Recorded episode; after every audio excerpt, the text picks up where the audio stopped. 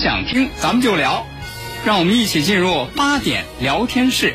我是阿凯，现在是北京时间二十点。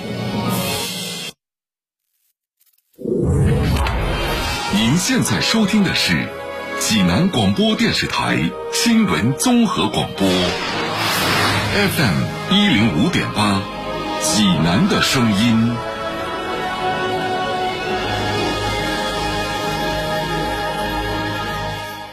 我是高新区顺华路街道正丰社区社区工作者柴小玲。您知道新的济南市文明养犬条例九月一号已经正式实施了吗？遵守条例，办证养宠，遛狗拴绳，一起为建设文明、安静、清洁、和谐的全城人居环境共同努力。新闻每天发生，视角各不相同，同样的新闻，来听不一样的说法。每天晚上八点。欢迎收听八点聊天室。各位听众朋友，晚上好，这里是 FM 一零五点八济南新闻综合广播，欢迎来到八点聊天室，我是阿凯，我是大妹儿。哎呦，好长时间没讲那个《西游记》的故事了哈。哎呀，可真的嘞，是吧？嗯，今今今天讲个《西游记》的故事。好的，是吧？这个师徒四人，西天取经，唐僧。孙悟空、猪八戒、沙和尚、沙僧，嗯，再加上白龙马，哎，白龙马天儿朝西呀，去那个西天取经啊，风餐露宿啊，啊，关键是这遇到各种各样的妖怪呀，是是吧？都想吃唐僧啊，这什么妖怪都有，哎呀，这个天上的、地下的，是吧？河里头的，是吧？山上的。真是。哪儿的都有，嗯。啊，什么动物都有，就算是根草，它都能成精，是吧？这是呵，是这妖怪这稀奇古怪。是。说是这个师徒四人，这天正在取经的路上，嗯，呵，前头又出来仨妖怪，谁呀？一看仨妖怪呢，一个茄子精，一个土豆精，一个辣椒精。呵家伙，就拦到前头，这就不让走了。你瞧我现在在干嘛？啊我在脑补他们的形象，是吧？嗯，这颜色也非常好看，对，非常鲜艳啊！这三个蔬菜精往那儿一拦，往那一拦呢，孙悟空啊，这必须得孙悟空啊！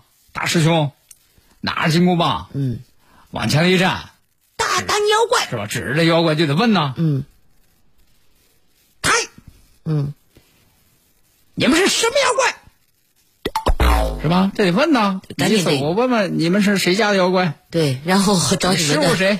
找我认识不认识？主人来收了你们，我找你家长去。对，这一问啊，叫人去，开，你们这什么妖怪？对，什么妖怪？结果一问，这茄子精、土豆精、辣椒精不乐意了，哦，不乐意了，怎么不乐意了？说谁呢？说谁呢？说谁呢？骂谁呢？骂谁呢？骂谁呢？谁的妖怪？谁的妖怪？谁的妖怪啊？那你不是妖怪，你是什么呀？把孙悟空都给气乐了。嗯对呀，你们不是妖怪，你们是什么呀？嗯，这仨妖怪互相看了一眼，看好了，我们是哼地三仙。嗯，真洋气。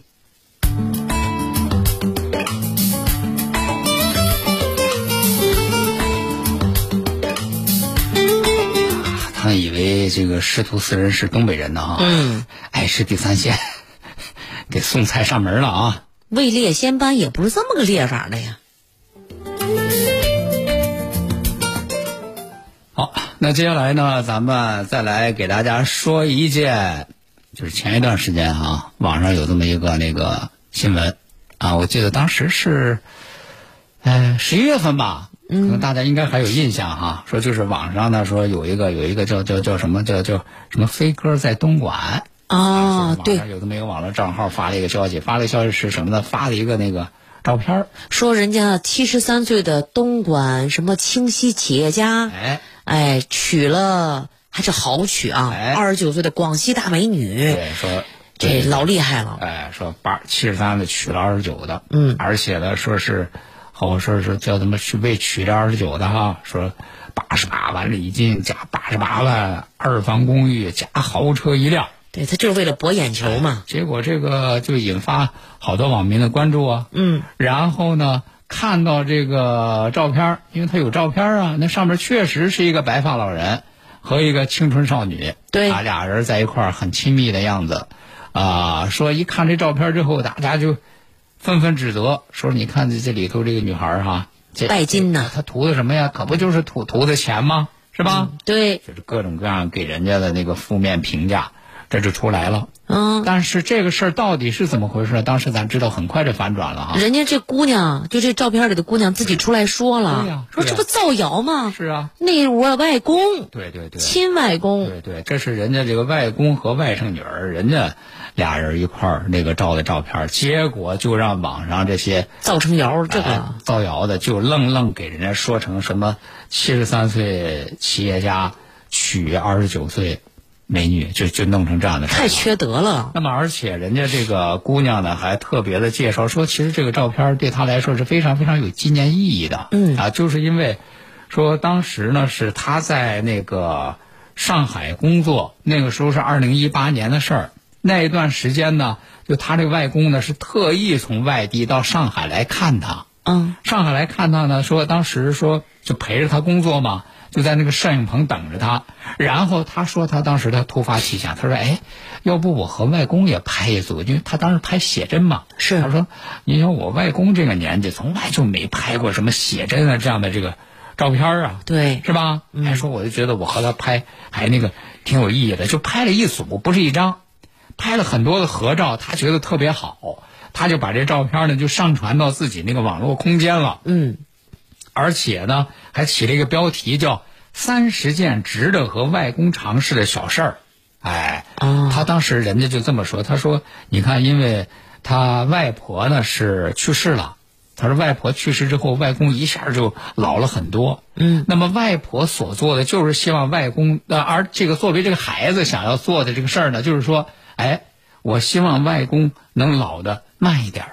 那么通过这张照片的记录，不是也能够起到这样的目的吗？留下这个美好生活的回忆吗？哎，他当时把这个事儿发到网上去，好多网友都还引引起那个共鸣啊。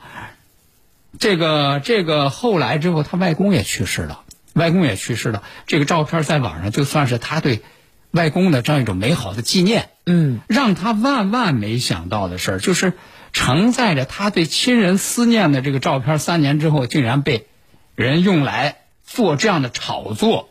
你想想，作为他那个心里头，他能不愤怒吗？太可恨了，更关键的是，不仅仅是这种对人家这个美好感情的这样的亵渎和歪曲啊，更关键的是什么呢？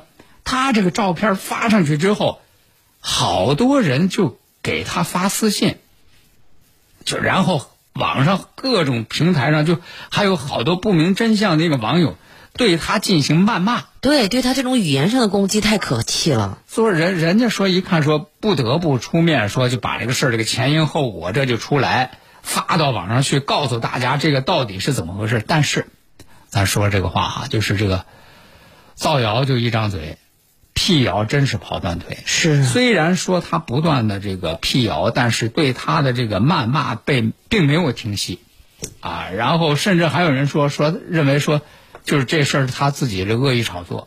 你想想，对他的这个伤害到什么程度？他说那段时间都不敢打开手机，嗯，就害怕打开手机上网就看到那些乱七八糟、胡说八道那些人。那么人家说这个事儿，那不行，是吧？我辟谣是一个方面，对于造谣的人，必须要追究他的这个法律责任。所以说，人家这个女孩呢，就报警，在重庆报的警。在重庆报警之后呢，这个广东警方联系他了。为什么广东警方联系他呢？因为人广东警方看到这个消息了，看到这个消息之后呢，也看到他发的那个辟谣了，嗯，盯上这个事儿了。因为那个发布这个不实消息的那个网络用户，不是说叫飞哥在东莞吗？是是吧？人家说这个东莞警方第一时间和这个女孩联系，然后确认她说的是事实，然后这就开始，人家就核实这个造谣者的这个身份身份，嗯啊，核实了之后，就把这个造谣的人就给他传唤到案。嗯那么到案之后，这个造谣人姓吴，他说他为什么要做这个事儿呢？就是为了吸引粉丝，就是为了这个博眼球太坏了。那么现在这个事情最终的结果是，东莞警方认为这个吴某的行为严重危害社会秩序，而且是多次实施，应当进行刑事立案侦查。那么现在这个东莞警方呢，是以涉嫌寻衅滋事罪，对这个造谣的这个吴姓男子是立案侦查。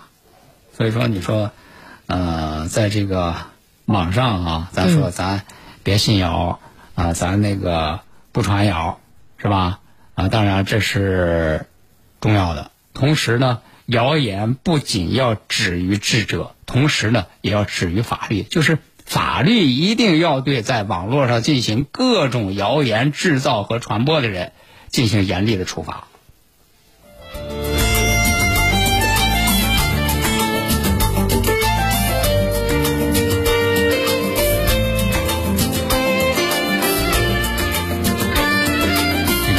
了这事儿之后，这个大白的妈咪六六说了，说说这个造谣的还真姓吴啊，嗯，无事生非的吴啊，哎呀，啊，说这该判啊。是必须该判，该严惩。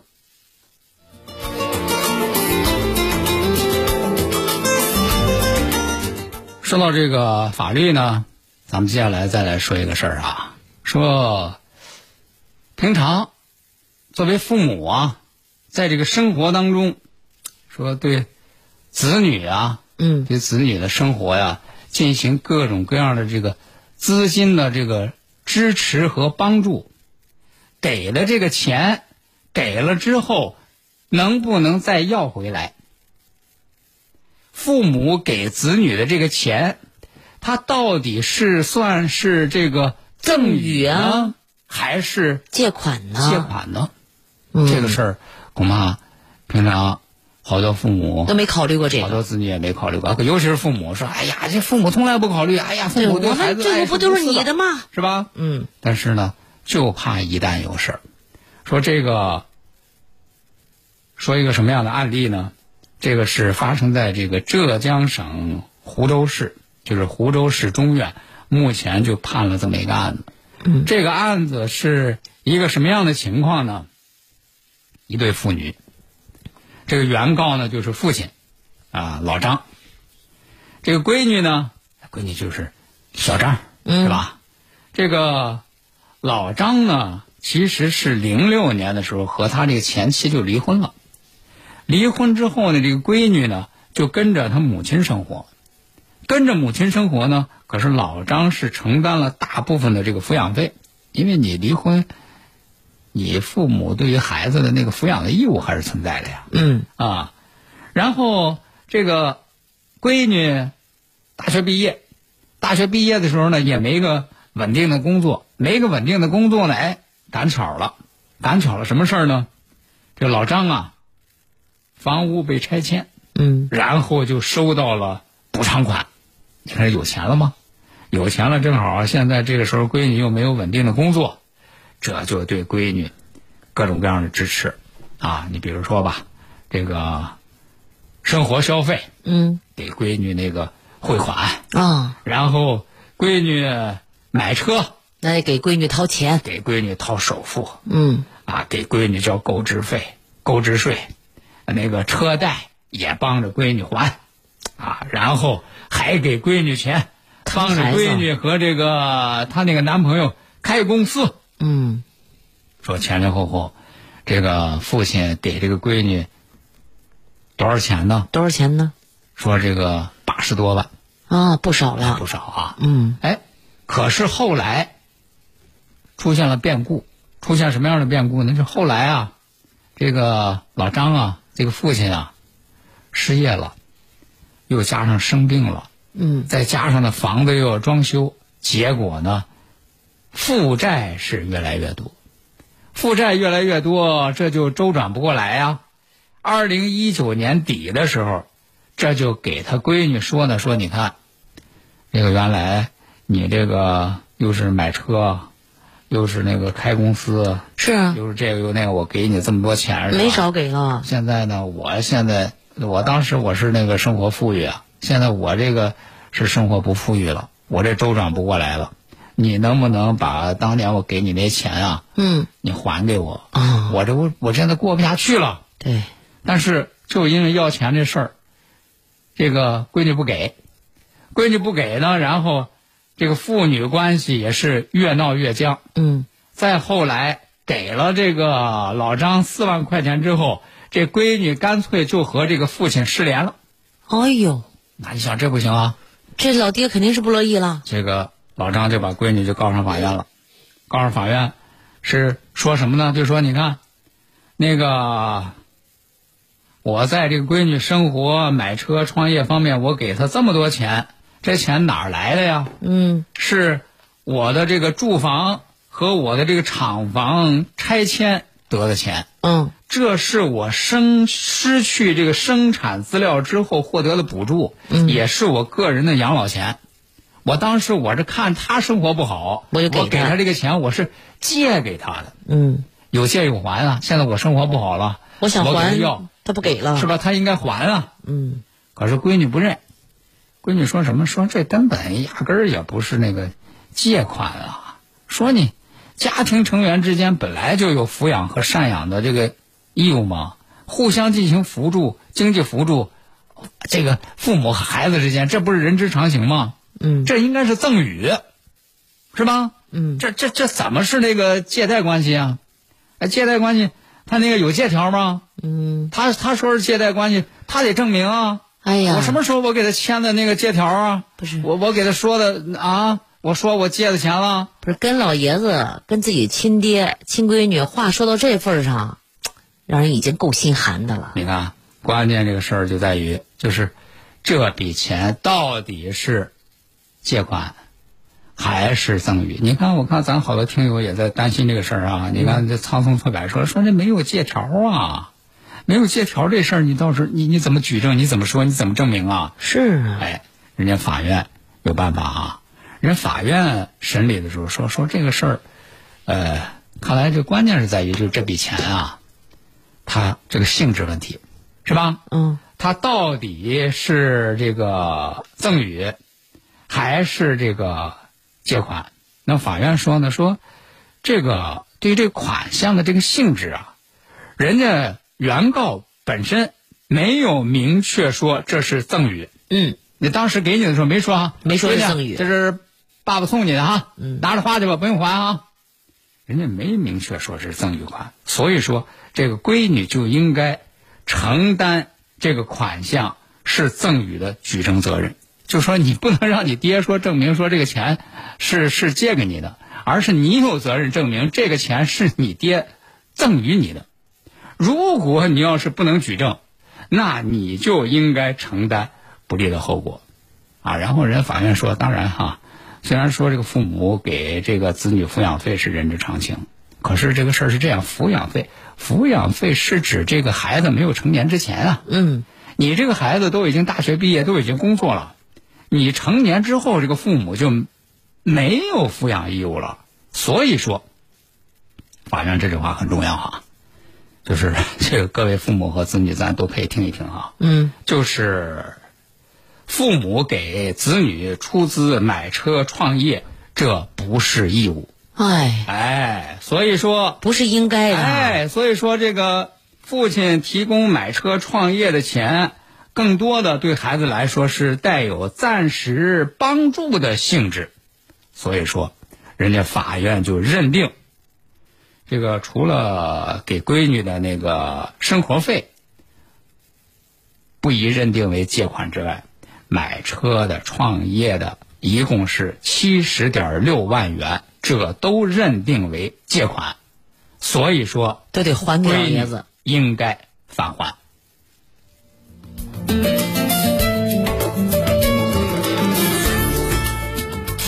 FM 一零五点八，济南广播电视台新闻综合广播。用你的眼睛去发现用我的声音来传播。FM 一零五点八，济南新闻广播有奖新闻热线六七八九一零六六，每周一千元现金大奖。期待您的关注。国事、家事、天下事，大事、小事、身边事，每晚尽在八点聊天室。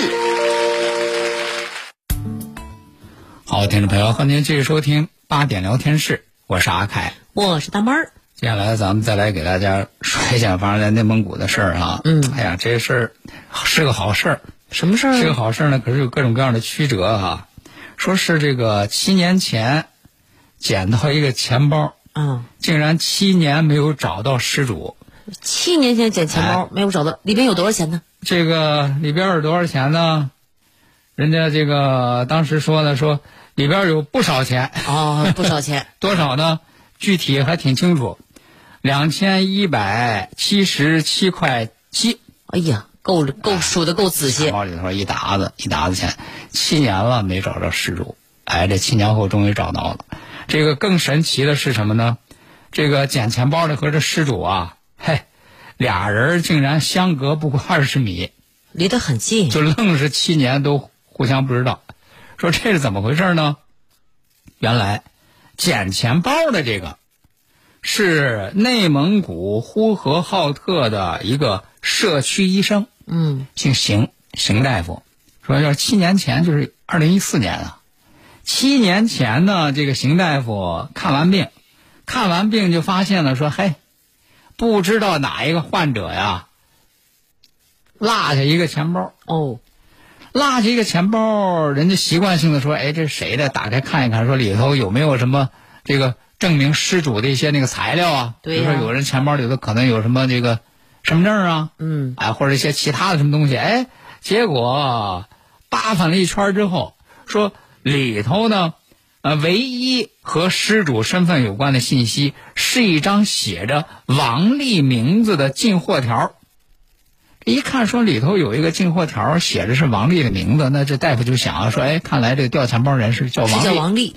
叫王丽呢，人家大夫说说，那就我这就上了心了呀，嗯我就一直等啊。啊，等，你看他上我这儿来看病，他他今天来了，他他下回肯定还得来啊，是吧？他这是我的病号啊。是啊，他说一直就等着有叫王丽的来看病，结果说这么多年来了好几个，有六七个，来了一个叫王丽的，这就问，问一个就说不是，问一个就说不是，就一直没找着，而且关键是什么？就是这个钱包里头这个这个仅有的信息啊太少了，就这么一个进货条。对他也也没个电话什么的。呃，尝试了好多办法，跑了好多地方，说就找这个叫王丽的失主，嗯，没找着，联系不上。啊。然后人家这邢大夫说，说我呢不光自己找啊，我也找过居委会，是吧？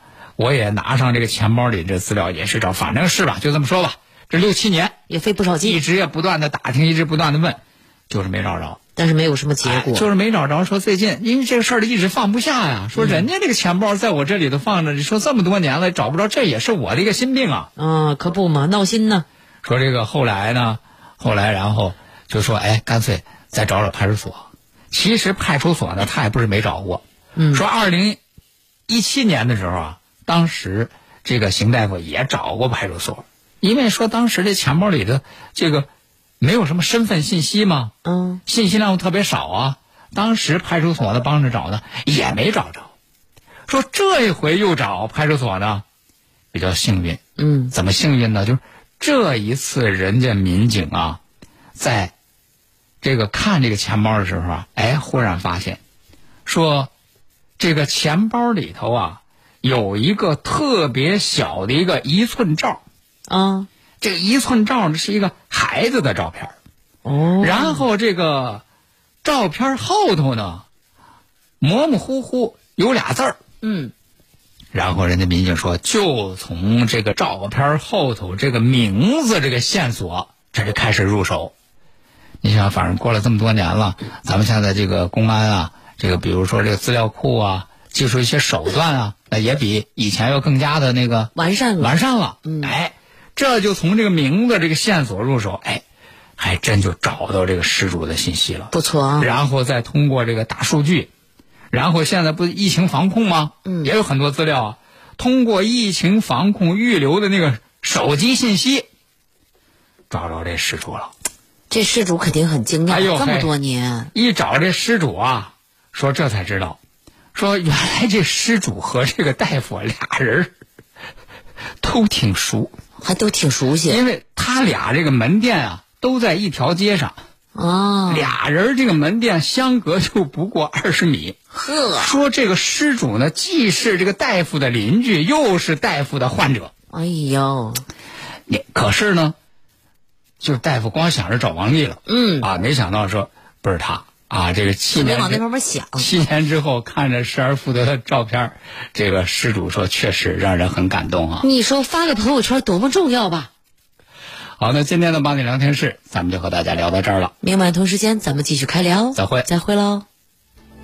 盒马新生来济南啦！浦发信用卡最高优惠六十六元，二零二一年十月一日至十二月三十日，每天十点起登录浦大喜玩 APP，小浦汇花盒马新生专区享一到六十六元随机立减优惠，快来参与活动吧！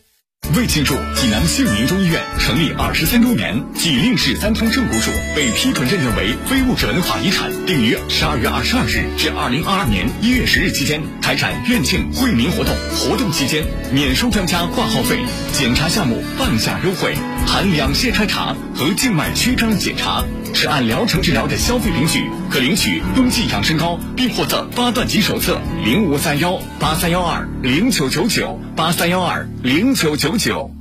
治疗疾病必须寻其根、治其本，方可实现标本兼治、全面康复。济南新闻频率每天早上五点三十分至六点，由中医膏方滋补疗法的核心用药皇氏复方滋补力高独家赞助的全程总动员栏目，将与大家追溯疾病本源，解析皇氏滋补力高治病康病密码。栏目热线零五三幺五九六幺三三八八五九六幺三三八八。清血八味胶囊正在举行大型优惠活动。清血八味胶囊清供血，高血压、高血脂、高血糖、血液粘稠均属供血范畴。清血八味胶囊全天咨询订购电话：零五三幺八六幺零零三幺八八六幺零零三幺八零五三幺八六幺零零三幺八。心愿满足升值，先人一步奔驰，低息幸福感升值。即日起购买奔驰 GLA SUV、GLB SUV，全系金融贷款年利率百分之零点九九起，首付灵活性升值。长轴距 GLC SUV 可享四十八期零首付，月供轻松度升值。长轴距 E 级车四十八期新智享方案，月付低至八百九十九元。详询梅赛德斯奔驰授权经销商或微信搜索梅赛德斯奔驰小程序。手机银行优惠多多，话费充值满三十元，随机立减五到二十元，每人每月可享一次。手机银行生活模块视频会员月卡超值抢购，一元秒杀，十元顺丰优惠券，每周二特惠日等你来参与。详情咨询九五五六六，中国银行。为庆祝济南杏民中医院成立二十三周年，济令市三通正骨属被批准认证为非物质文化遗产，定于十二月二十二日至二零二二年一月十日期间开展院庆惠民活动。活动期间免收专家挂号费，检查项目半价优惠，含两线筛查和静脉曲张检查。是按疗程治疗的消费凭据，可领取冬季养生膏，并获赠八段锦手册零五三幺八三幺二零九九九八三幺二零九九九。用你的眼睛去发现用我的声音来传播。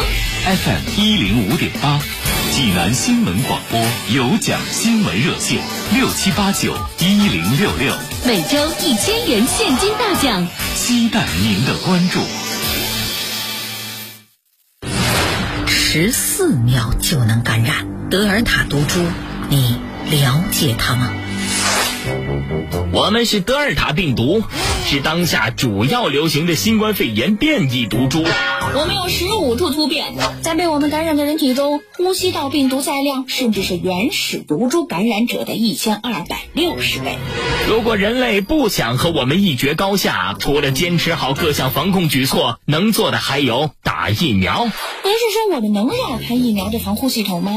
我们确实可以部分绕开疫苗的保护，但并不是绕开全部。疫苗还是可以提供足够保护的。科学认识。